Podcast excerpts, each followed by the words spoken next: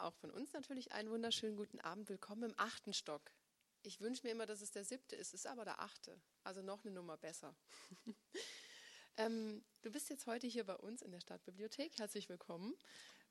Von, dem, von der einen Hochburg in die nächste, also vom Schloss Solitude in den Palast der Bücher hier. Man hat ja von eurer Seite noch einen schöneren Blick, weil man hinter uns das Paradies der Bücher sieht. Äh, fast schon ein Bücherabgrund. Äh, noch ein Hotspot für Selfies, kann ich nur empfehlen. Ähm, der macht aber Spaß, wenn man sich reinfallen lässt. Im Gegensatz zu anderen Abgründen, die sich in Stuttgart da drüben so auftun. Die sind ein bisschen bodenloser. Ähm, wir haben vorhin schon mal kurz gesprochen und ich dürfte mir was wünschen. Das fand ich toll. Und ich habe mir nämlich gewünscht, ähm, dass Luke uns erstmal ein ganz, ganz, ganz, ganz kurzes Stück aus seinem Buch vorliest, weil ich mir vorgestellt habe, dass man da eigentlich ganz gut diesen sehr weiten Erzählraum betreten kann. Und ich habe vorhin auch mitbekommen, dass für alle Deutsch gar nicht so einfach ist. So German is not that easy for everybody. So it will be difficult. Um, but I think that it's possible to get a feeling and a touch about this book because he's not um, writing in this normal, straight way of telling a story.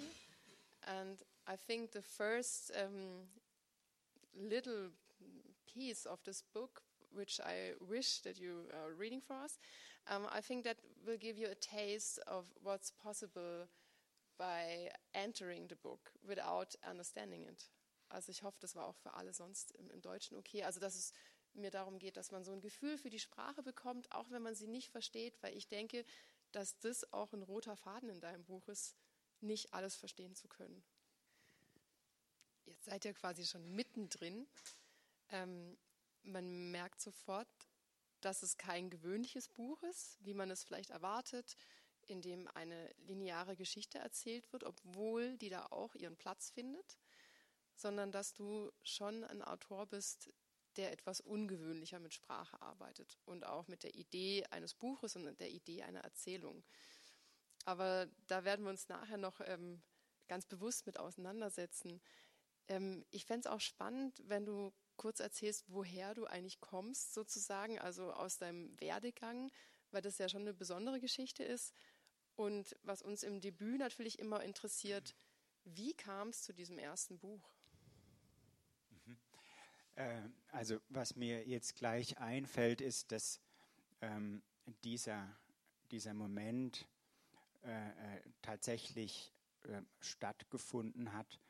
Ähm, da war ich äh, eingeladen auf Fort Boyard, das ist diese große Pro7 TV-Show, sieben, sieben oder zehn Kilometer im südfranzösischen Atlantik. Ähm, ein Abenteuer Show.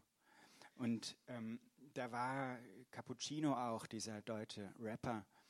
Und dem habe ich dann gesagt, ähm, auch um ihn, ihn, ein bisschen zu beeindrucken, äh, ich werde jetzt hier dann bald weggehen und ich werde ähm, äh, Straßenmusik machen und äh, mit meiner Geige äh, durch, durch, in Bordeaux anfangen und durch Südeuropa äh, touren und ähm, dort spielen. Und ich werde meine, mein, mein, ähm, meine Karte, meine EC-Karte, meine Kreditkarte und so weiter habe ich dann, um ein bisschen cool, ein auf cool zu machen, alles dem, dem Cappuccino gegeben, äh, damit er auch wirklich weiß, dass ich das mache. Äh, und habe es dann auch tatsächlich gemacht. Das hat auch geklappt. Ähm, das war natürlich schon diese ganze äh, Diskrepanz äh, äh, dieser Zeit ähm, dass ich da irgendwie als wie die Jungfrau zum Kinde da in diese Fernsehwelt reingeraten bin mit 19. Und als ich äh, mit ähm, 25 gemerkt habe, ähm, dass es irgendwie noch was anderes gibt, beziehungsweise bis ich mir vielleicht geglaubt habe, dass ich vielleicht schreiben könnte, ähm, ähm, bin ich äh, eigentlich in einem ziemlichen Bruch damals ähm, aus Köln weg und in die Schweiz, ans Schweizerische Literaturinstitut. Und da gibt es ähm, schon am Anfang diesen Moment während des Studiums, dass ich von einem alten Schriftsteller den Tipp bekommen habe, mal äh, sieben Tage lang sowas wie ein fast eigentlich ein schamanistisches Ritual zu machen, nicht zu sprechen, zu schweigen und vielleicht meine Träume aufzuschreiben, äh, mich mit dem, mit dem, was sich da meldet, mit den Stimmen, die sich dann melden, irgendwie ähm, auseinanderzusetzen. Und habe dann da eben ein Franziskanerienkloster gefunden, einfach weil es da günstig war. Da habe ich, glaube ich, 12 Franken 50 pro Nacht bezahlt für ein Zimmer. Und die kannten dann glücklicherweise dieses Ritual, also machen Exerzitien auch und fanden das dann interessant. Und als ich zurückkam von dieser Zeit in meiner Studentenbude, ich habe in so einer Punk-WG gewohnt, für 170 Franken das Zimmer, was ungewöhnlich ist in der Schweiz. Ähm, und ja, soll ich das jetzt alles zu, alles zu Ende erzählen? Ich habe ich hab, ähm, hab, äh, dann von, von, von Peter Handke ein, ein, ein Buch äh, gelesen, das heißt Wunschloses Unglück. Handke hat das angefangen kurz nach dem Suizid seiner Mutter, auch um gegen die Betäubtheit, gegen den Schock äh, anzuschreiben. Und ähm, ich habe einfach sowas noch nie gelesen vorher. Mich hat das sehr beeindruckt und äh, ich hatte dann einen Moment, wo es mich wirklich sehr auch irgendwie erwischt hat und ich habe geweint und habe äh, das Buch weggelegt und bin eingeschlafen. Nach zehn Minuten wieder aufgewacht äh, und bin dann eben zum Schreibtisch und habe äh, gesagt, so, nicht so, wie ich das natürlich geplant hatte, einen, einen, einen, großen Wurf, einen Geniestreich, eine Abrechnung mit all dem, was da vorher war und mit all den vielleicht auch ähm, heftigen ähm, Erfahrungen, die man macht, wenn man in so einer Massenkulturindustrie äh, äh, landet, ähm, dem jetzt ein, ein, ein, eine große Kraft entgegenzusetzen, das, das habe ich in dem Moment, war das einfach nicht mehr relevant ähm, sondern es ging einfach darum, mal aus dem Nichts äh, zu schreiben, mich an den Schreibtisch zu setzen und zu schauen, was da passiert. Und da kam dann eben auch zum ersten Mal dieser Chef, der mich eben durch diesen ganzen langen Schreibprozess begleitet hat, eben auch ein Stück weit wie ein Geist, aber auch wie eine merkwürdige Form von Beschützer. Und äh, der auch eben von sich selber etwas wollte, wenn ich geschrieben habe. Und das hat mich sehr interessiert. Mhm. Ähm, diese Sache mit diesem ersten Buch, dieser Hanke, der sich so beeindruckt hat, ähm, das klang jetzt so ein bisschen, als ob du bis zu dem Zeitpunkt nicht wirklich Literatur interessiert warst. Ja, das ist eben das Interessante. Ähm, in diesem Buch äh, gibt es eine Art äh, Trauma, das darin verarbeitet ist. Ähm, ich war ähm, ein ziemlich stilles Kind und hatte nicht viele Freunde in der Schule und habe mich einfach naturgemäß, weil Bücher denen muss man nichts erzählen und die sind einfach da und da eröffnet sich äh, ein Kosmos und ein Raum, der einfach, in, in den ich mich reinbegeben kann, in den sich alle reinbegeben können. Und deswegen habe ich einfach sehr, sehr viel gelesen. Ähm, und es ging bei diesem Lesen teilweise gar nicht so sehr um das, was da steht, sondern auch einfach darum, Wörter zu, zu essen ähm, mhm. oder auch zu fressen. Äh, und und ich, ich, ich habe ähm, mich da manchmal auch in so einen Rausch reingelesen und habe manchmal auch wahllos mich einfach bedient am, am, Bücherregal von meinem Stiefvater. Ich weiß, dass ich mit zwölf diese dicke Irving Stone-Biografie von Michelangelo von vorne bis hinten durchgelesen habe.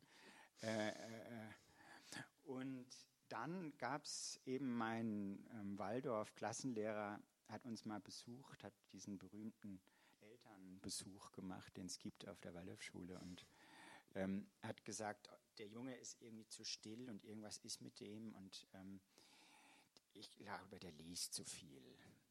Und ähm, ähm, ihr müsst äh, bitte ihm verbieten, so viel zu lesen. Vor allem, also eins gibt es ein, äh, ein Verbot würde ich erlassen, nämlich bitte nicht vor der Schule, nicht am Morgen äh, schon lesen.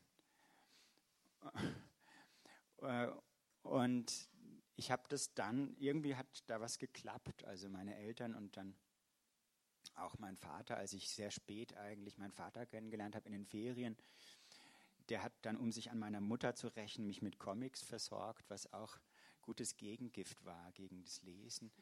Äh, und sehr früh wurde ich dann eben auch, die waren damals so Imageberater und ähm, Berater für erfolgreiche Menschen. Wie kann man Menschen unterstützen darin, äh, im, im Beruf sich ihre Potenziale voll zu entfalten und haben mich dann auch versucht, zu einem erfolgreichen Menschen äh, da immer in den Ferien umzugestalten die, die, und anhand eines selbst ähm, entwickelten, aus NLP, dieses neurolinguistische Programmieren heraus entwickelten ähm, Therapietechnik. Das war sehr effektiv, was die mit mir damals angestellt haben. Ähm, und ich bin da weggekommen vom Lesen. Und äh, äh, dass diese äh, Professorin Friederike Kretzen, meine Mentorin, dann am Anfang des Studiums zu mir gesagt hat, äh, Herr Wilkins, eins kann ich Ihnen schon mal versprechen, wenn Sie das ganze Studium über nichts anderes machen, außer lesen, äh, kriegen Sie von mir die Punkte trotzdem. Ähm, und dadurch äh, wurde das äh, Lesen, wurde sozusagen, das wusste ich damals nicht, dass es da so einen Bruch gibt, der mich, ähm, der, der, der, war, der eine wichtige ähm, Lebendigkeit, wichtige Ader, wichtiges sprachliches Blutgeäder eigentlich abgeklemmt hat. Ähm, ähm, dass dass äh, sie da etwas von Anfang an äh, geholfen hat, wiederzubeleben.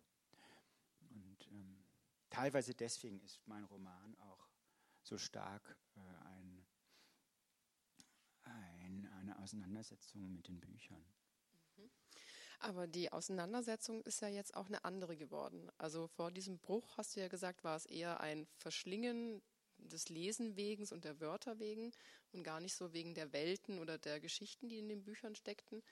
Und wenn man dieses Buch liest und mal ein paar Bücher ernsthaft gelesen hat, dann merkt man sehr wohl, dass du dich mit Geschichten auseinandergesetzt hast, mit Strukturen, mit Erzählvarianten, mit ähm, verschiedenen Strategien und Methoden, die an Büchern an, anzufinden sind. Also das ist ja schon ein anderes Lesen wie das erste, das du beschrieben hast. Ja, also klar, das ähm, Schreiben, das Lesen, was beim Schreiben passiert, ähm, ist ein sehr interessantes Lesen. Ähm, also beziehungsweise das äh, äh, Schreiben, was ich auch mit dem Jeff schon ähm, eigentlich entdeckt habe, war, wie kann ich so mit der Sprache umgehen, dass das, was wahrscheinlich in der Sprache selber auch immer sich befragt, so dass ich vielleicht dem einfach nicht in die Quere komme. Mhm. Also es geht wirklich da, glaube ich, darum, ähm, sich ein Stück weit äh, einfach ähm, zurückzunehmen und zu schauen, was geschieht mit der Sprache, wenn ich sie, wenn ich sie freilasse und ab einem bestimmten Punkt entwickelt sich daraus von selbst eine Geschichte. Äh, aber äh, bei mir ging es dann sehr lange, bis ich zufrieden war damit, es jetzt wirklich fertig ist, also dass, die, dass ich diese Geschichte sozusagen loslassen konnte.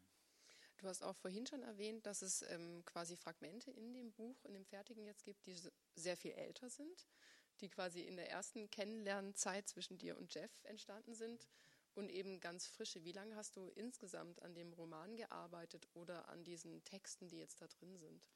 Eben diesen Text, den ich jetzt gerade vorgelesen habe, der ist zwölf Jahre.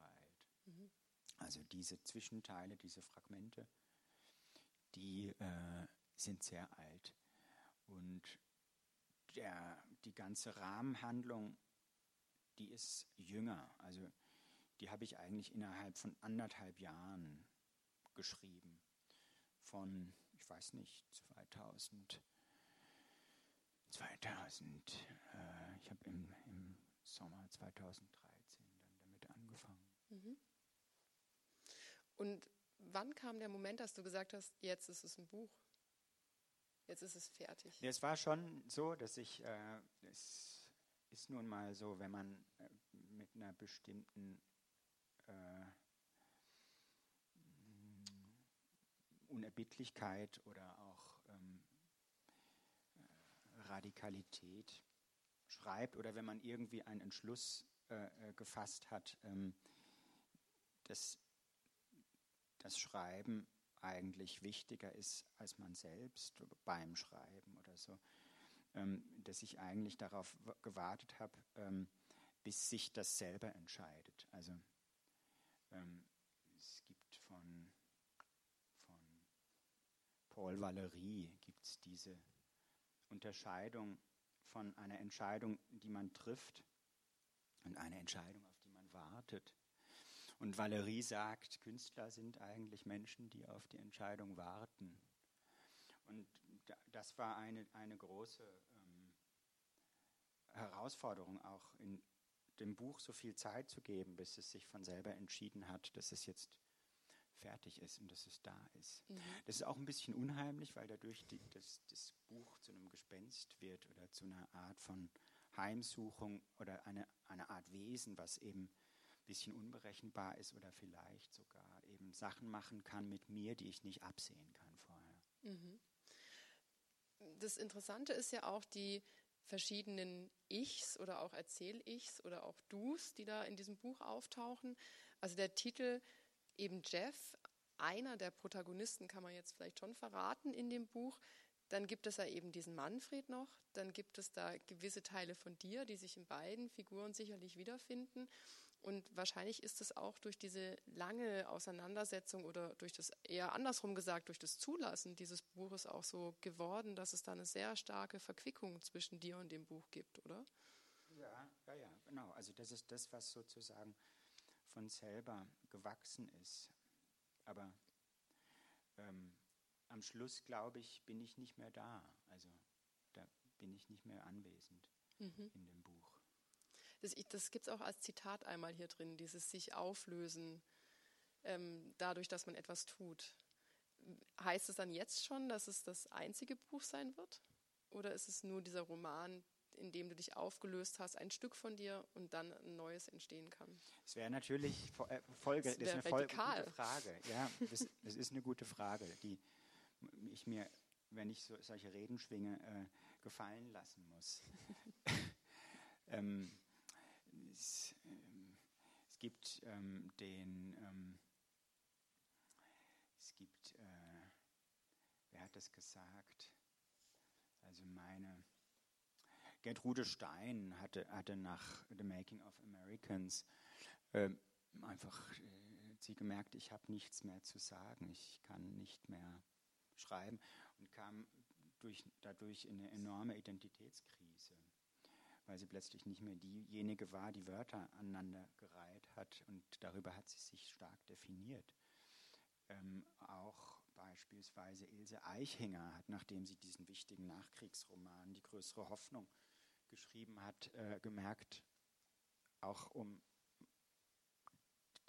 dem, was ihre Erfahrung war als Mädchen in, in Österreich äh, von, mit einer Großmutter, die im KZ umkam, aufgewachsen und das hat ihr Schreiben und ihre Stimme sehr stark geprägt und dadurch war das, hat sie auch eine sehr, sehr radikale Schreibhaltung gehabt und hat, äh, ist nach die größere Hoffnung, ich glaube 20 Jahre oder so, einfach verstummt. äh, ich hoffe, dass ich, dass ich jetzt nicht ähm, verstumme. Ähm, noch was Kluges zu sagen. Auf, auf, aufgeben, aufgeben kommt von Aufgabe. Also es gibt da etwas, was zusammengehört. Also wenn man sozusagen es hat jetzt auch bei diesem Schreibprozess schon dazugehört, zu fragen, kann ich, kann ich das, ist diese Aufgabe vielleicht zu schwer oder zu groß für mich? Und wenn man das tut, also wenn man wirklich aufgibt, wenn man wirklich aufgeben kann, was nicht so einfach ist, dann passiert oft etwas, was mit der Aufgabe zu tun hat. Mhm. Dann wäre die andere Frage, hast du Lust, nochmal zu schreiben? Vielleicht die bessere. Ähm, ja, ist eine, ist eine schöne, sehr schön. Also klar, es geht letzten Endes um die Lust am Text. Aber, aber ja, diese Lust ist eine merkwürdige Lust, ist eine gefährliche, schwierige Lust, die einem auch vergehen kann. Ja, man kennt ja unterschiedlichste Schreibtypen. Es gibt ja Menschen, die so ganz strukturiert mit Karteikisten arbeiten, sich ähm, Karten aufzeichnen, wie sie einen Roman strukturieren, welche Kapitel wo angesetzt werden, wo Figuren wieder auftauchen. In Marbach kann man sich da irre Sachen anschauen, wie unzählige Systeme da ihren Weg gefunden haben und am Ende einfach nur ein Buch sind, ganz gemein gesagt. Und dann gibt es so Leute, die arbeiten das ab und dann ist es so geschafft. Dann ist so, oh, endlich kann ich zurück in mein normales Leben. Endlich hat mein Mann mich zurück. Endlich erkennt mein Hund mich wieder, weil ich äh, zu normalen Zeiten das Haus verlasse. Und dann gibt es aber Leute, die sagen, ohne das Schreiben lebe ich gar nicht mehr. Oh Gott, ich muss ins nächste Buch stürzen. Ja, und das ist natürlich auch immer für mich total interessant in den Gesprächen zu erleben, wie so die, äh, diese Debütromane entstehen, mit welchen Strategien, es gibt auch Leute, die setzen sich so, die sagen, also ich gebe mir drei Jahre und dann ist das Buch fertig. Ja. So. Und das ist natürlich dann schon so spannend zu erleben, dass es auch so Autoren wie dich gibt, die das im Prinzip zulassen und dann auch das Buch sich beenden lassen. Es klingt so ein bisschen esoterisch, aber wenn ihr seid ja auch alle im künstlerischen Bereich so ein bisschen, ähm, im Kreativen, auch wenn man ein Bild malt, ähm, man entscheidet nie, wann das Bild fertig ist. Das weiß das Bild von selber. Und wenn man das ignoriert, dann kann es nur scheiße werden. Also das muss ich mal so drastisch sagen. Es gibt auch totgeschriebene Bücher. Hattest du da Angst, dass es passieren könnte? Ja, klar, doch. Ich habe mein Buch auch stellenweise totgeschrieben. Das ist klar, also das bleibt nicht aus bei so einem langen Schreibprozess, dass man, dass man sehr gefährlich wird, auch für seinen eigenen Text. Ähm, ich, ich, ich ähm, habe aber bin da durchgekommen. Ich bin sehr froh, da durchgekommen mhm. zu sein. Es war tatsächlich nicht ungefährlich, die, das ganze Unterfangen. Ähm, äh, die, ähm, die, äh, es gibt noch was anderes als die Lust. Es gibt eine Art von Bewusstseinsschule, die bei mir zum Schreiben dazugehört. Und das ist etwas, was sehr schön ist. Also ich, man kann mich jetzt, nachdem ich das Buch fertig habe, eigentlich irgendwo an eine Bushaltestelle setzen oder in, in, in, in Park oder in Gerlingen ähm, in, in, in ein Café von einer kleinen Bäckerei. Ähm, und ich brauche gar nicht unbedingt ein Buch zum Lesen, sondern ich kann auch inzwischen sehr lange einfach nur da sitzen und schauen oder irgendwas, Notizen machen oder, oder es, es, fällt mir jetzt sehr viel einfacher, da zu sein, ganz normal, still und ruhig da zu sitzen oder ähm, äh, beim Dasitzen etwas zu erleben. Komischerweise entwickelt sich dann immer irgendein Kosmos, irgendwann, irgendwelche Situationen mit Leuten um einen herum, äh, die einem, die plötzlich etwas erzählen oder ähm, was, wo man plötzlich in was hineingerät, was, was sehr klein ist, aber sehr spannend sein kann.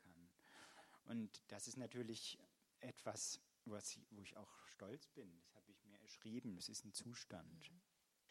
Also ihr habt jetzt so ein bisschen ein Gefühl bekommen fürs Buch. Das, das Schöne ist ja, das kommt so ganz unschuldig daher. Das ist so ein ganz tolles, dünnes Buch. Das ist so ein Buch, da steht man im Buchladen und denkt sich, ah ja, das kann ich mal kurz lesen. Also das ist nicht so eine Überwindung wie Krieg und Frieden, wo man sagt, oh, okay, dann muss ich erstmal Urlaub nehmen dafür und dann nehme ich es doch nicht mit in Urlaub, weil es zu groß ist für die Tasche, sondern das ist so flockig. Das liest sich auch sehr schnell. Du hast es äh, für mein Verhältnis sehr langsam gelesen. Ich habe es schneller gelesen für mich, weil ich finde, da gibt es so, das ist wie so ein kleines Pony auf so einer Wiese vor dem Schloss Solitude wenn die grüne Wiese noch grün ist und noch nicht vom Sommer zermürbt, dann springen die Sätze da so und dann muss man dem immer hinterher gucken. Und dann ist man hups in Kapitel 5 und in Kapitel, Kapitel 13 und dann ist das Buch vorbei und dann fängt man nochmal von vorne an. Und das ist so ein Punkt, den ich ganz spannend finde, weil dein Buch ist auf einer Seite unglaublich präzise und dann total schwammig und ohne irgendeinen Halt. Also wir fangen da an, ganz am Anfang gibt es ja diesen Moment, wo er sagt, so und hier beginnt die Geschichte. Und das ist so nebenher, so laissez-faire an den Anfang dieses Buches gesetzt, dass man es gar nicht ernst nehmen kann. Weil das Buch hat ja schon begonnen.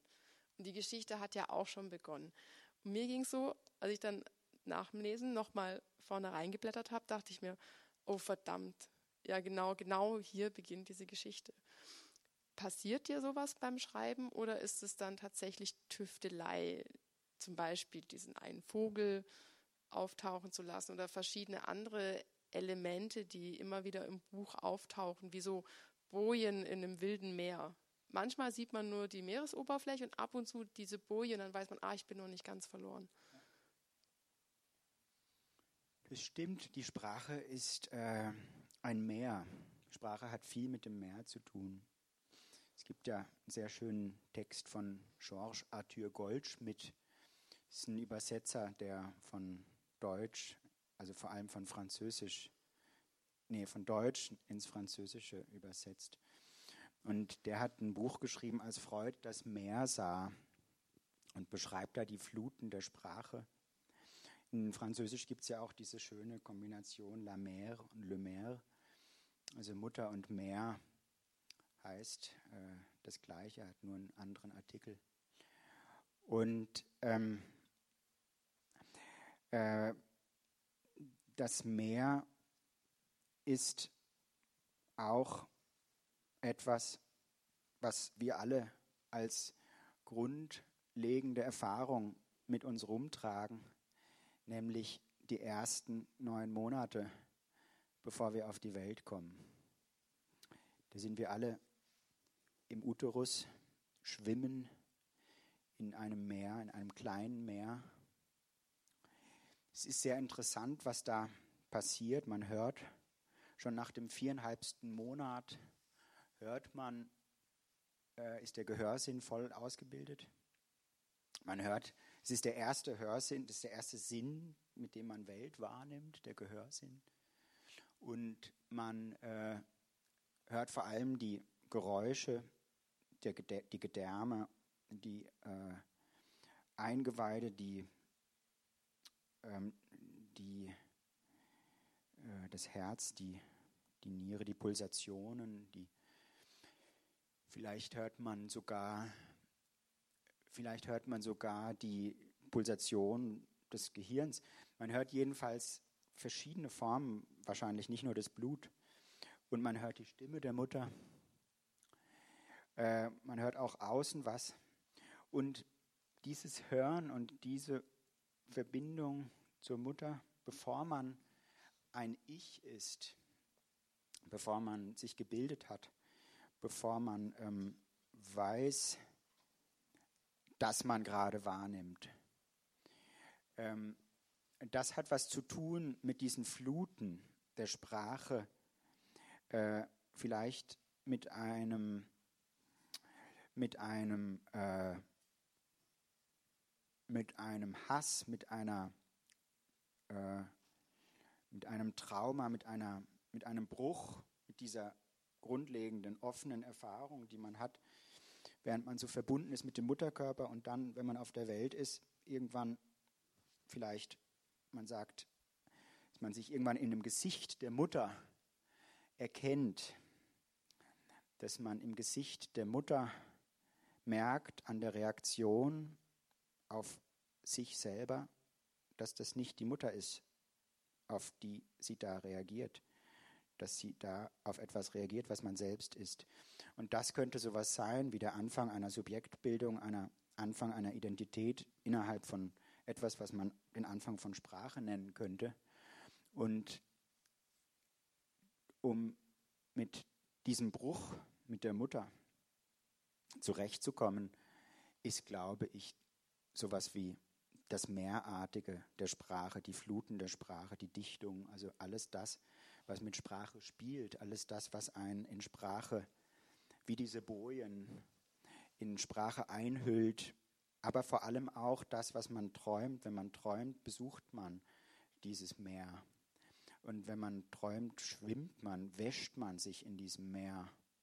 Und wenn man wieder aufgewacht ist, ist man jemand anderes. Man hat sich durchs Träumen und auch durch diese Art Sprache, die der Traum ist, irgendwie an einen anderen Ort gewaschen. Und manchmal habe ich das Gefühl, dass das eine Art von Verbindung ist mit dieser ganz, ganz frühen Erfahrung, die wir alle haben, an die wir uns aber nicht erinnern, die aber in unserem Körpergedächtnis gespeichert ist.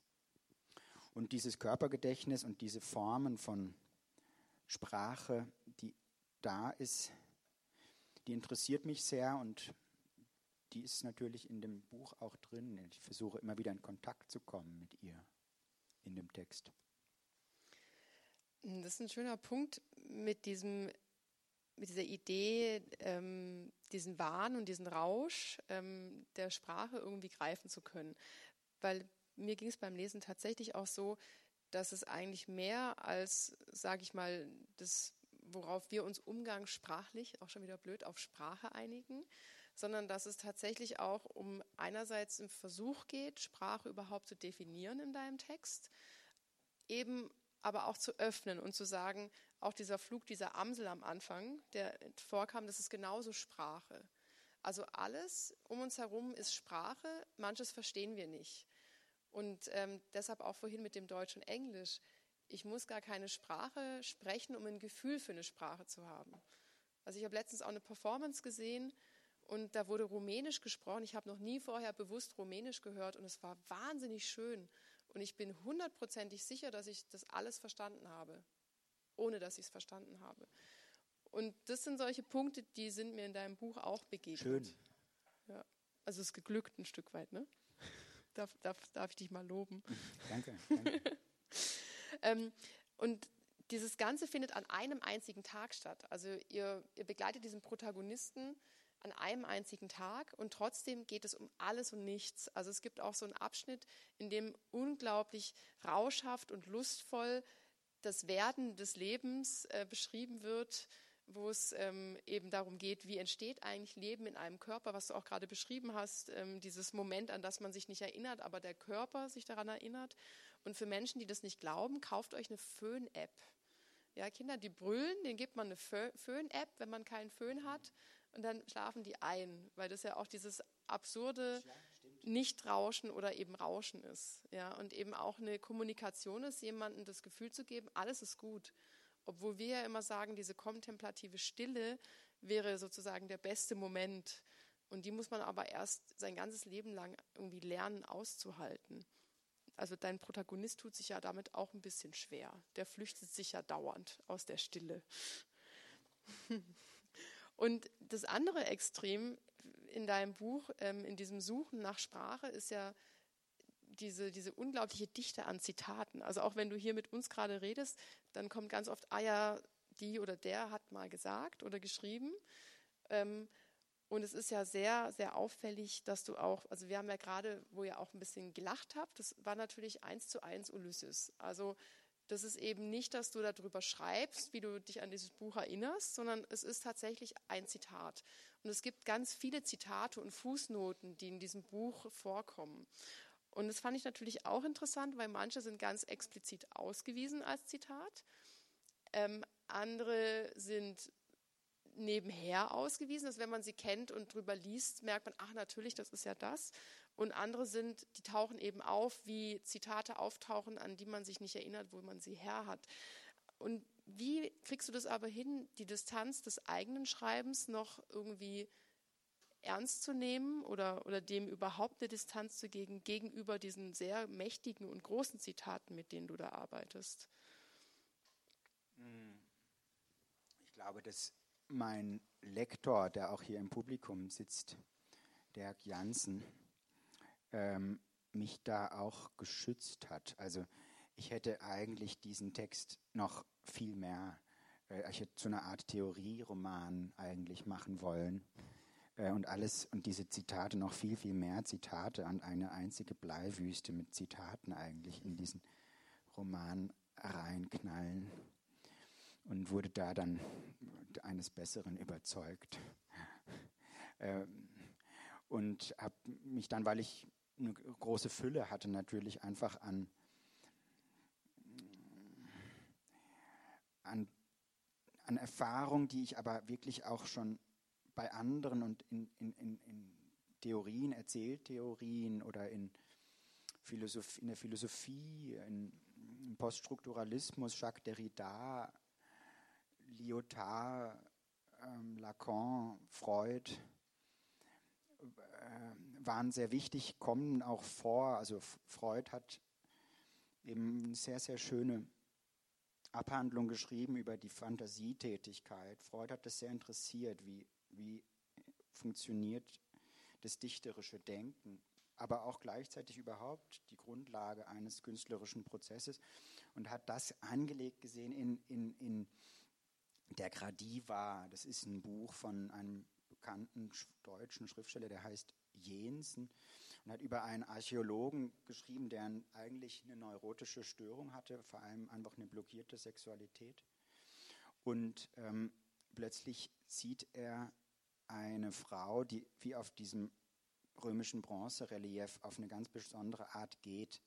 Das ist diese Frau am Anfang, das Mittagsgespenst die dem Manfred da begegnet auf der Dufourstraße, wo er drauf runterschaut. Und diese Gradiva, äh, die verfolgt er dann, reist nach Pomp Pompeji, um, um, um, die, um die zu finden eigentlich. Und sie begegnet ihm auch tatsächlich als Gespenst und entpuppt sich dann nach einer Weile als eine tatsächliche Frau aus Fleisch und Blut, die Zoe Bertgang heißt, eine Jugendfreundin. Und die heilt ihn eigentlich äh, von seinem Wahn ähm, und er fängt an äh, zu sehen, dass diese Frau tatsächlich existiert, dass sie aus Fleisch und Blut ist. Freud benutzt diese Geschichte, um ähm, etwas Grundlegendes ähm, über, über, über dichterische Fantasie eigentlich äh, zu fassen, dass das eben verbunden ist, äh, zu, zutiefst verbunden ist mit Libido. Ähm, und äh,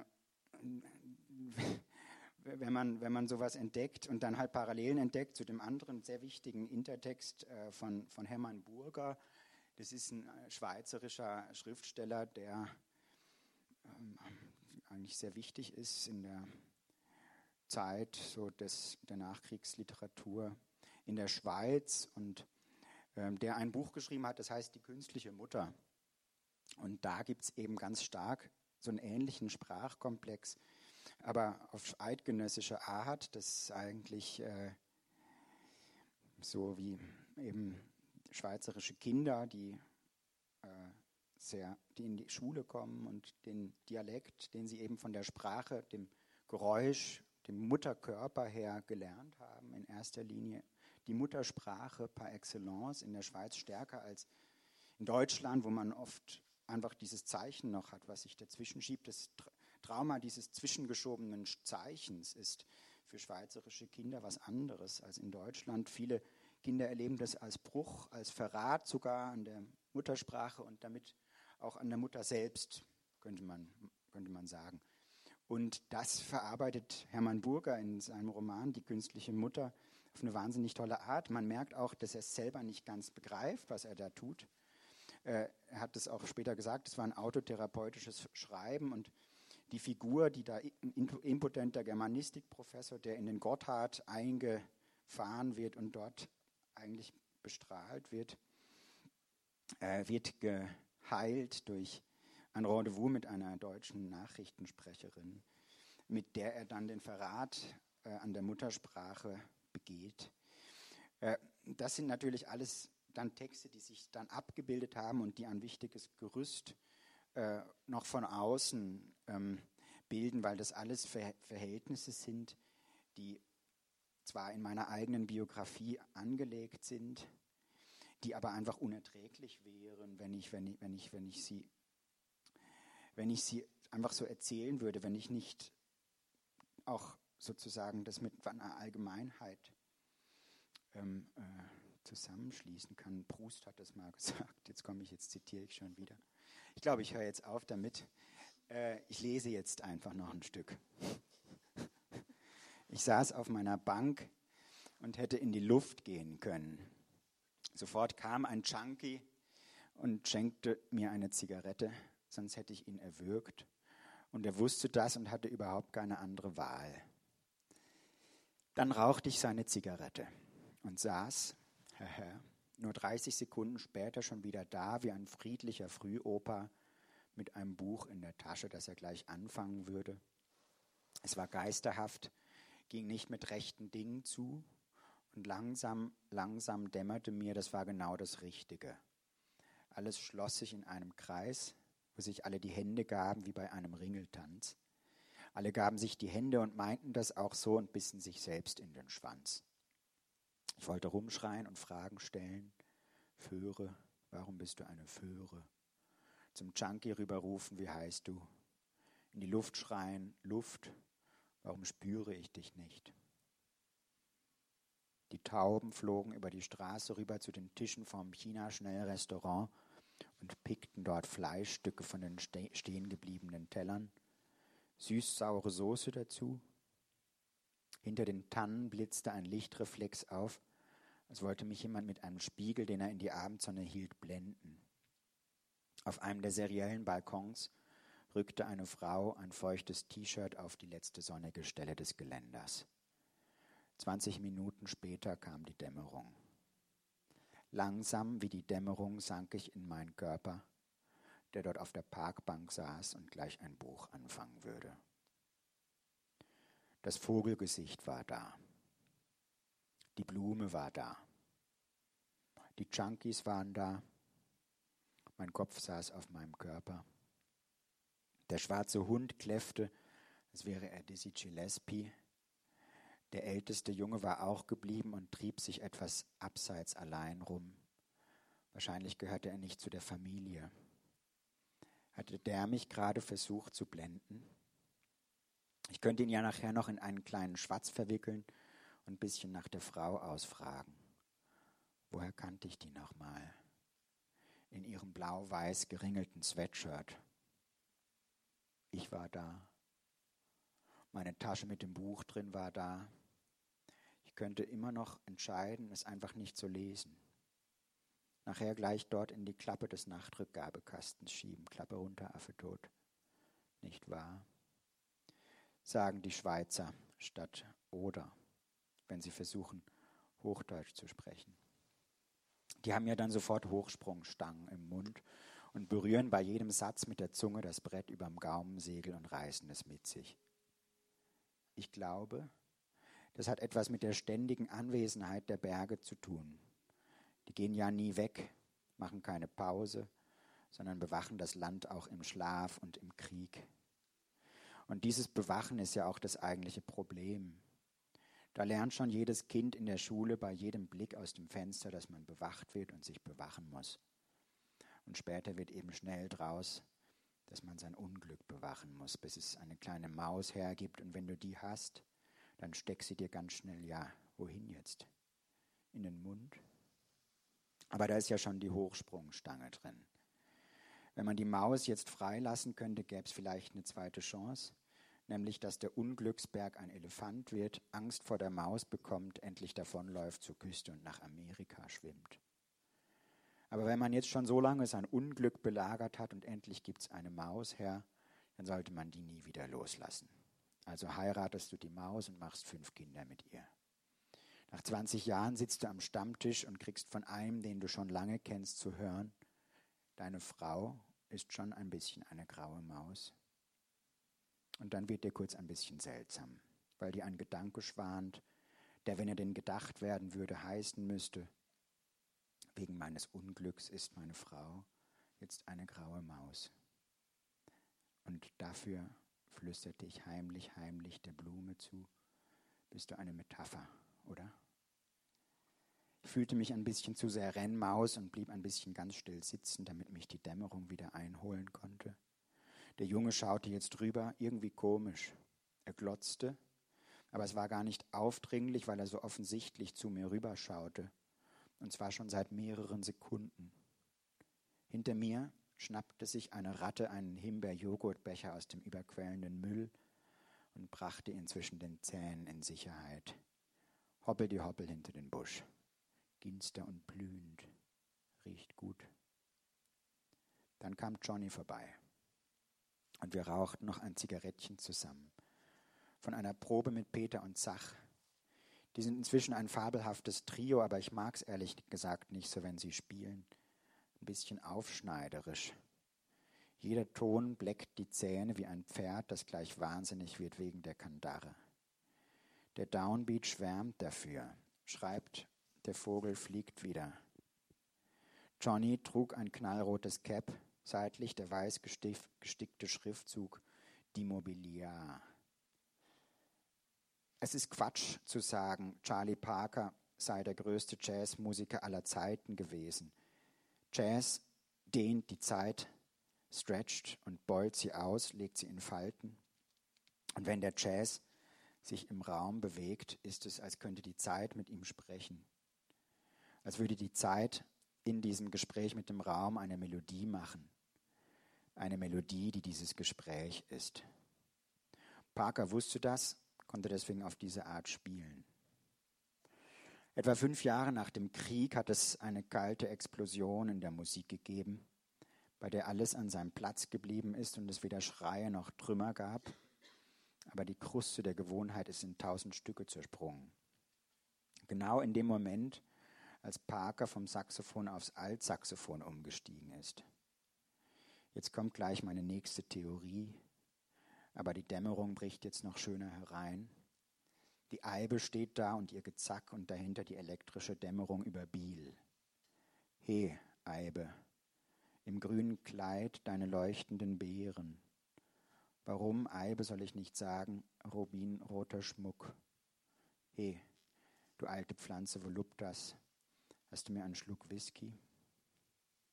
Johnny holte einen Salat aus seinem Zellophansarg und wir schnabulierten zusammen die Krevetten. Der Junkie kam, wollte uns ein Feldschlösschen schenken.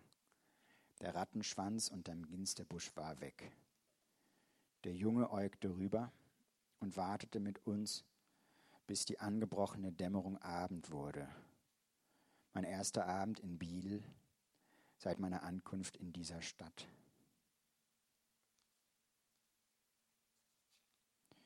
So, ich glaube, ich überspringe jetzt einfach dieses nächste Kapitel. Das wird einfach zu lang. Könnt ihr noch? Ja? Wirklich? Ja, das ist ein gut erzogenes Publikum bin, hier. Bin mir, bin mir nicht ja. so sicher. Doch, doch. Wer will wirklich noch, dass ich weiterlese? Äh, okay. Wer will, dass ich nicht weiterlese? Okay, höflich. Höflicher als die Schweizer. Ja. Ähm, äh, okay, ich lese jetzt einfach den Schluss noch von dem Kapitel, was ich überspringe. Da gibt es so einen Einschub. Es war Silvester. Oder nee. Es war Silvester und Lydia war im Saint-Gervais und tat so, als sähe sie mich nicht. Und in dieser Unsichtbarkeit hielt ich es nicht aus und trank deswegen so viel Absinth, dass ich irgendwann total besinnungslos zu ihr wankte und sagte, sie erzählte mir später, ich hätte gesagt, ich habe den Pferd zu Blut geschlagen und wankte durch die dick verschneiten Straßen nach Hause und wollte mir noch ein Brot machen, strich mir am, Bo am Boden direkt vor der offenen Kühlschranktür auf die Knie gegangen, das Brot, hier sagt man Eisschrank, schnitt den Greizer ab und beschichtete ihn mit Dijon-Senf und stand auf und stieß mir heftig den Kopf am offen stehen gelassenen Schranktürchen, am Türchen vom Chuchichastli, das einzige schweizerische Wort, das fast jeder Deutsche kennt, in dem ich das Brot aufbewahre. Heftig den Kopf gestoßen und eine schlimme Schramme an der Stirn geholt hatte, mit blutendem Kopf eingeschlafen war, ohne es zu merken und erst am nächsten Morgen im Spiegel meine blutverschmierte Stirn gesehen hatte. Mit der Narbe laufe ich immer noch rum und sie läuft mir noch immer über die Stirn.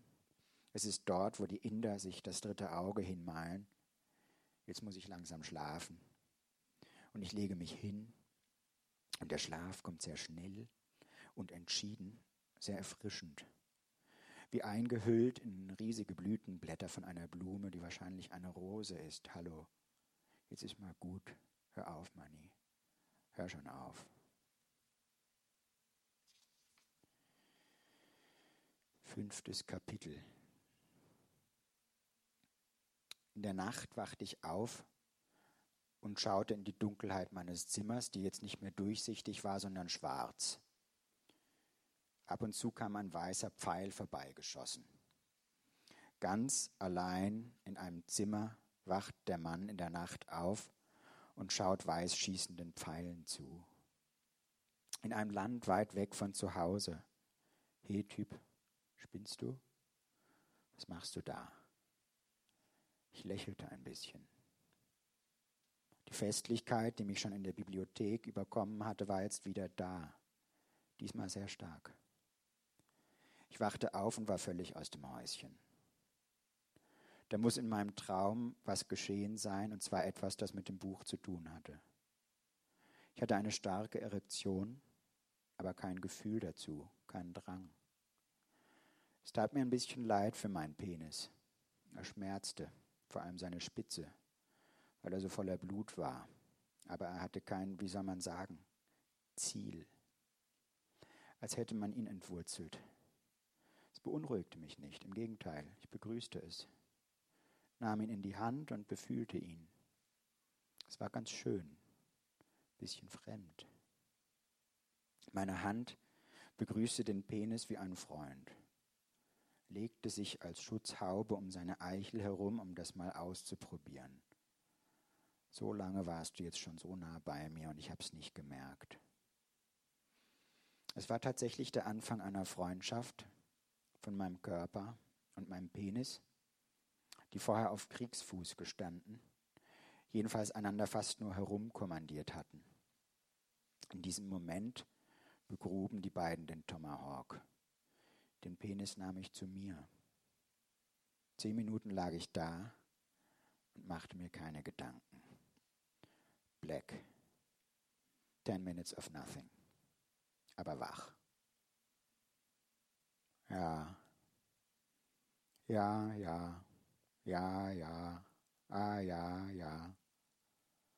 Ja, ja, ja. Ja, ja. Ja, ja, ja, ja. Ja, ja, ja.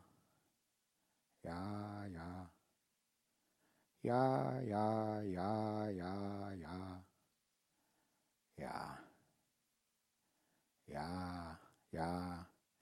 Ja, ja, ja. Ja, ja. Ja, ja, ja, ja. Ja, ja, ja, ja. Ja. Ja. Ja, ja, ja, ja. Ja, ja. Ja, ja, ja, ja, ja, ja, ja. Dann dachte ich an Johnny und stellte mir vor, Johnny sei die Frau, die ich im Park kennengelernt hatte. Und diese Frau nähme mich jetzt in die Arme und würde mich küssen, wiegen, trösten. Es war auch wieder ein sehr starkes Gefühl, als wäre sie tatsächlich da und wiegte mich in ihren Armen wie in riesigen Rosenblüten. Ich musste nur Blüten denken und stand sofort unter Wasser. Sofort schossen mir die Tränen in die Augen und hörten nicht mehr auf zu fließen. Bis ich rücklings auf ihn dahinschwamm auf einem großen Blumenfloß und aufs Meer hinausgetrieben wurde, wo ich dann einschlief und erst aufwachte, als es draußen sehr hell war. Ich setzte mich auf und machte die Augen zu, schaute dem Blumenfloß zu. Die roten, gelben und blauen Blumen auf dem Floß, auf denen ich im Traum gebettet gewesen war, waren jetzt grau. Mein Penis war wieder weich und entspannt. Er hatte jetzt etwas von einem Wolfswelpen, wild, samtpfotig, von der Mutterzunge sauber geschleckt. Auch alle meine Bewegungen waren weich und geschmeidig, was sich auf die Bewegungen meiner Gedanken und Gefühle übertrug. Auch blitzschnelle Sprünge geschahen leicht und nachvollziehbar aus dem Handgelenk. Das Unwillkürliche, Unmittelbare meiner Gedanken und Gefühle störte mich nicht, sondern freute mich. Mir fiel jetzt auf, dass eigentlich jedes Gefühl mehrere Stimmen hat, die übereinander liegen, und weil sie so dicht an dicht sind oder auch so weit auseinander oder paradox, hören wir sie nicht zusammen als Polyphonie, sondern als Brei oder nicht zusammengehörig. Mit den Gedanken ist es dasselbe und mit dem Körper auch. Das Körpergefühl meines Penis war jetzt leicht und geschmeidig wie ein gut gegerbter Mokassinschuh. Das graue Monochrome der Blumen auf dem Floß passte gut dazu. Noch nackt ging ich zum Schreibtisch und notierte mir die Musik, die ich hörte. Beim Aufschreiben war ich überrascht von der dreistimmigen Melodie, die mir kam. Sprudelnder Bergbach. Dreispurige Tonfolgen, die wie die leuchtenden Glassplitter im Kaleidoskop nach unvorhersehbaren Mustern sich ineinander schoben und auseinander hervorgingen. Die Freude über jeden einzelnen Ton, der da kam, trug mich davon und ich schrieb ihn. Ich musste nur ein bisschen schneller sein, als er mich davontrug, das war schon meine ganze Leistung. Als Lydia dann zur Probe kam, zeigte ich ihr sofort, was ich geschrieben hatte. Sie legte mich wie eine Ärztin auf mein Bett und setzte sich sofort auf mich, nahm meinen Penis, küsste ihn, führte ihn sich ein und schlief mit mir. Das war ihr scharfer Instinkt, der mich völlig überrumpelte. Wenn sie nicht viel schneller gewesen wäre als ich, wäre ich nicht mitgekommen. Wir schliefen jetzt miteinander auf dem Floß mit den Blumen wo ich kurz vorher noch allein gelegen hatte. Noch während ich mit ihr schlief und ganz leicht mit meinem Penis Lydias Kern spürte, fing ich wieder zu weinen an. Lydia weinte nicht, sondern sah mich aus großen Augen an, lange ohne einmal mit der Wimper zu zucken. Irgendwie hatte sie in den Noten gelesen, was ich jetzt brauchte und machte mir ein Geschenk. Ich begehrte auch dagegen auf und stieß mit meinem Penis leidenschaftlich in sie hinein, und sie nahm mich auch voller Lust auf, aber listig blieb sie auch, das machte mich kirre. Befanden wir uns jetzt in der Musik, die ich gerade geschrieben hatte? Wie hatte sie gewusst, dass sie von Johnny handelte, der die Frau war? Und was dachte sie, dass sie mich trösten musste? Ich war ihr Kind. Das war es nämlich. Es war, als würde sie mit mir schlafen, als sei ich ihr Kind. Im Nachhinein weiß ich, dass sie das auch wirklich getan hatte. Und auf geheimnisvolle Weise zugleich auch als Frau, die von mir an ihrem tiefsten Punkt berührt wurde. Hatte ich damals noch nicht wahrnehmen können und es machte mir zu schaffen. Aber das andere, das Geschenk, das Neue, vor allem aber die Zusammenkunft von allen Stimmen, die ich bisher als völlig unterschiedliche Stimmen gehört hatte, die sich in den Tönen gebündelt hatten und nun im Körper von Lydia und mir erfahren werden konnten. Das riss mich davon. Dann wurde ich wieder ruhig und Lydia nahm mich auf, wie ein Mädchen einen interessant gestreiften Kieselstein am Wegrand und nahm mich mit. Jetzt geschah das Unheimliche, dass ich spürte, wie Lydia sich auflöste. Wir schliefen miteinander, bäumten uns auf wie gischtige Springbrunnen, aber merkten es gar nicht mehr sondern waren innerlich woanders. Wir hielten uns ganz fest aneinander fest und dabei brachen wir auseinander. In diesem Bruch erst waren wir ganz und ganz miteinander verbunden. Jetzt wusste ich nicht mehr, wo Lydia anfing und aufhörte. Plötzlich fing Lydia an, Wörter zu sagen, nur ein paar, die bald abbrachen. Es kam mir vor wie ein spanischer oder mazedonischer Dialekt. Drei Wörter verstand ich. Estoy a oscuras. Dann brach das ab und Lydia öffnete die Augen. Das spürte ich und machte meine auch auf. Wir sahen uns in einem Moment an, der dafür nicht bestimmt gewesen wäre. Sie war weg und da. Dadurch, dass ich sie angesehen hatte, hatte ich sie zum Vorschein und zum Verschwinden gebracht. Ich fühlte mich schuldig und wunderte mich dann wegen, dieses Art, wegen dieser Art des Gefühls. Ich war doch nur einem Impuls gefolgt und hatte meine Augen geöffnet. Aber hatte ich vorher nicht gewusst, was bei diesem Augenöffnen passieren würde, dass ich Lydia damit zum Verschwinden bringen würde.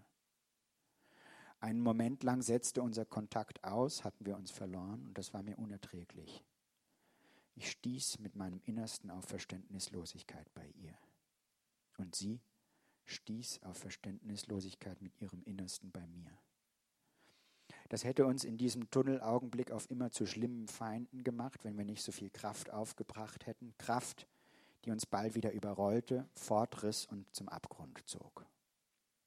Sie sprang einen kurzen Moment vor mir und beinahe hätte ich sie nicht mehr erwischt, so wie eine Note, die mich kurz bevor ich sie schreiben konnte mit sich fortriss, aber ich bekam noch ein paar Finger von ihr zu spüren und daran hielt ich mich fest und sie zog mich zu sich und wir flogen dahin. In diesem Flug waren wir ineinander, ineinander aber auch zerbrochen. In diesem Bruch hatten wir uns aufgelöst und in dieser Auflösung flogen wir, aber nicht allein.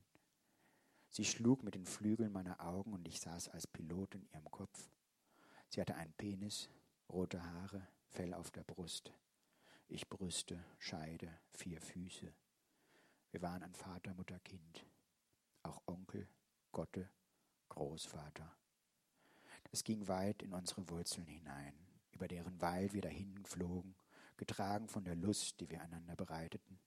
Eine Lust, die ein Festakt der Zerbrochenheit war, den wir zusammen begingen und in dem wir einander aufsaugten wie die Atmosphäre das Wasser und aufgingen wie die Sonne über dem Meer.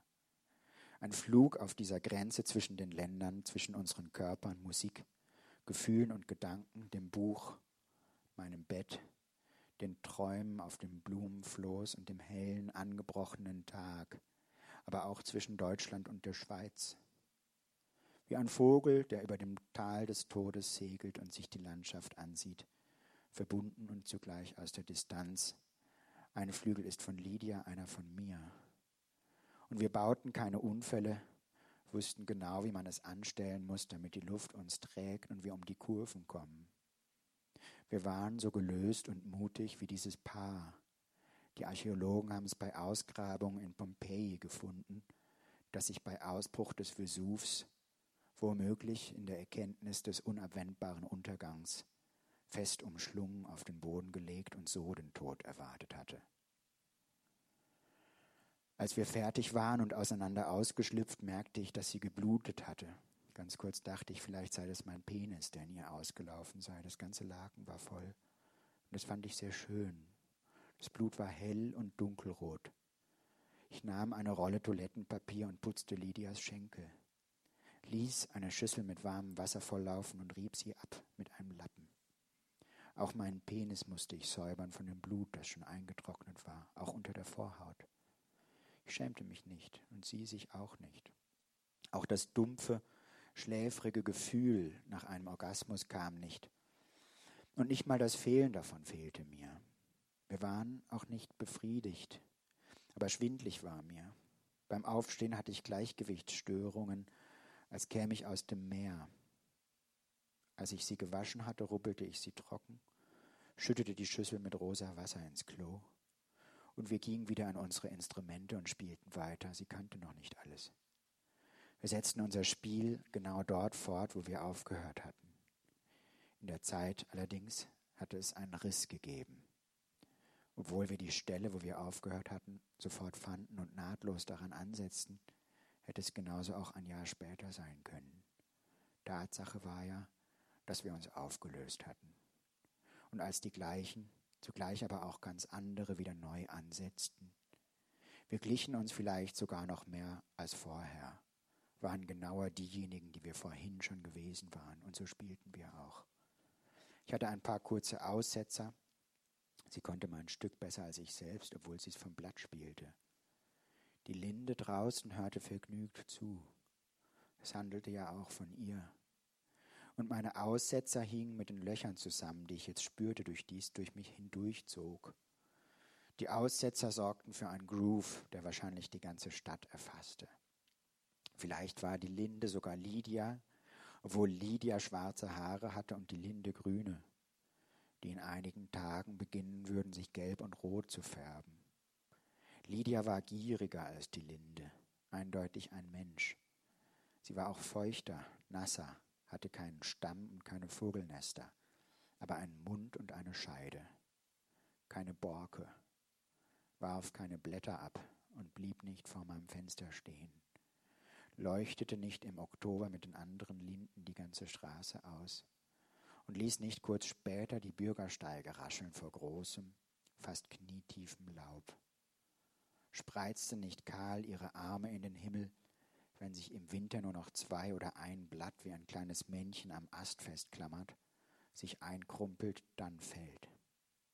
Aber sie spielte jetzt dieses Lied und entzifferte mich, leicht, von Zauberhand. Sie las mich. Wenn auch nicht so gleichmütig wie die Linde, so doch gründlich. Sie konnte so langsam sein wie ein Jahresring und sich verästeln im Blattrücken meiner Klangstruktur. Die Frau kroch beim Spielen in mich hinein, bis ich nur noch Hülle war und sie Schlange, die sich häutete. In meinem Stück gab es auch grüne Pilze, die sie spielte wie kleine atomare Explosionen. Ich hatte das Gefühl, danach stank es. Und ich war in die Luft gegangen. Ja, das ist ja fast die Gretchenfrage im Buch, sind die Sexszenen. Also damit steht und fällt ja alles. Wenn man in so ein Buch reinkommt und dann denkt man sich, oh ja, oh gut, und dann geht es endlich zur Sache und dann kann es echt daneben gehen. Und man denkt, oh nee, ach komm bitte. Und dann blättert man weiter, weil man hofft, vielleicht hört es auf. Und dann passiert einem sowas wie in deinem Buch. Das ist ja schon eine ganz besondere Szene, wo es um Zweisamkeit und Einsamkeit in der Zweisamkeit geht. Da fallen einem wahrscheinlich auch von irgendwie Henry Millers Kaskaden aus Sperma und Rosenwasser bis zu Platons eins, zwei Menschen in Kugelform alles ein, was es gibt. Und das nur auf fünf Seiten. Und das hättest du auch noch langsamer lesen können, weil ich glaube, da hätte man auch das Licht dimmen können. Und dann kann man auch nach Hause gehen und echt Spaß haben. Also das finde ich wirklich bemerkenswert, ähm, wie gut es funktioniert.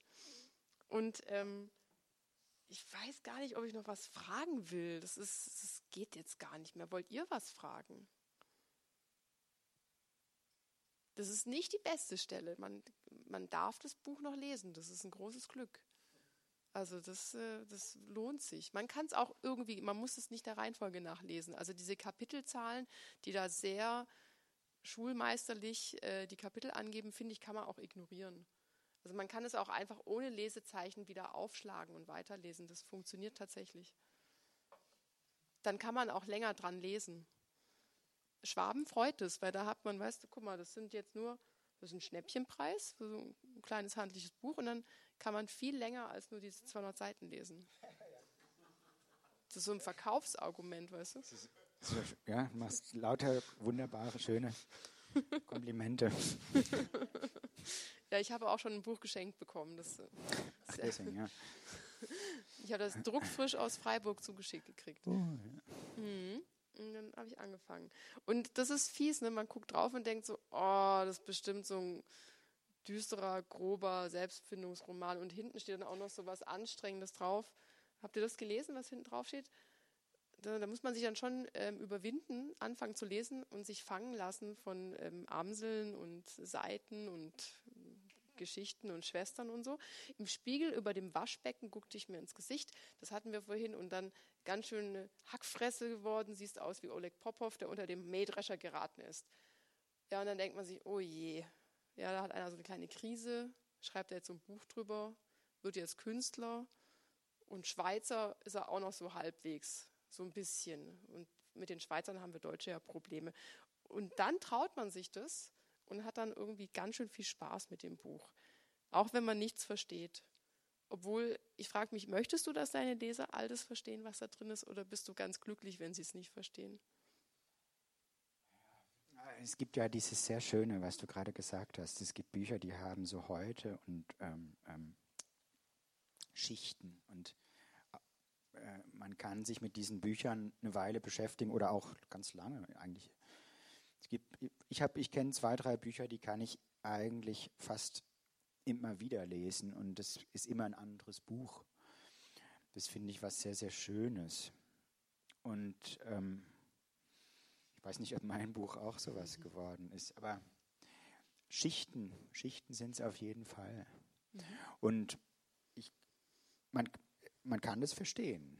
Es gibt äh, bei diesem Text ähm, äh, tatsächlich fast bei allem Auflösungen, beziehungsweise Auflösungen, die vielleicht die Rätsel hoffentlich nicht bewachen. Ja, wir hoffen auf ähm, kleine, schläfrige und trotzdem wache Sphinxen, die da bei den Rätseln wachen und einen ab und zu auch mal durchkommen lassen, nur aus Spaß, damit sie uns länger jagen können. Ähm, da euch allen klar ist, dass ihr das jetzt sowieso lesen müsst, würde ich mir noch eine ähm, Buchempfehlung von dir wünschen. Was wäre dein Wunsch, was wir lesen sollten? Friederike Kretzen, Weißes Album. Also nicht nur die Beatles haben das geschafft, auch Friederike Kretzen, das Weiße Album. Dann äh, Hausaufgabe. Zwei Bücher lesen, ich frage nächstes Mal ab. ähm, ihr dürftet noch fragen, ihr dürft aber auch noch im privaten Gespräch, das Buch stürzt ab. Das ist ein schlechtes Omen. Ihr, es will nicht mehr, es ist erschöpft, es will nicht weiter besprochen werden, vielleicht. Also, aber wenn ihr noch Fragen habt, ähm, wir sind ja auch noch da, weil sonst seid ihr auf dem Podcast. Das muss man sich erstmal trauen. Mit den Spitzen. Wir können uns das auch nochmal anhören und uns dann überlegen, oh Mann, das ist total doof. Das man nochmal. Ich glaube, wir trinken jetzt Wein. Ja. Das ist super. Vielen Dank, dass du da warst und dein Buch mitgebracht hast. Vielen Dank, dass ihr dabei wart. Ähm, und hoffentlich bis zum nächsten Debüt. Und falls ihr jetzt denkt, das kann ich auch, macht es. Heute ist sogar ein Verleger da, der sich auch die Mühe macht, mal gegenzulesen und zu schimpfen und zu loben und zu drucken am Schluss. Und dann sitzt ihr vielleicht mal hier mit mir mit einem Debüt, weil ich mache es bestimmt nicht. Vielen Dank. Danke dir.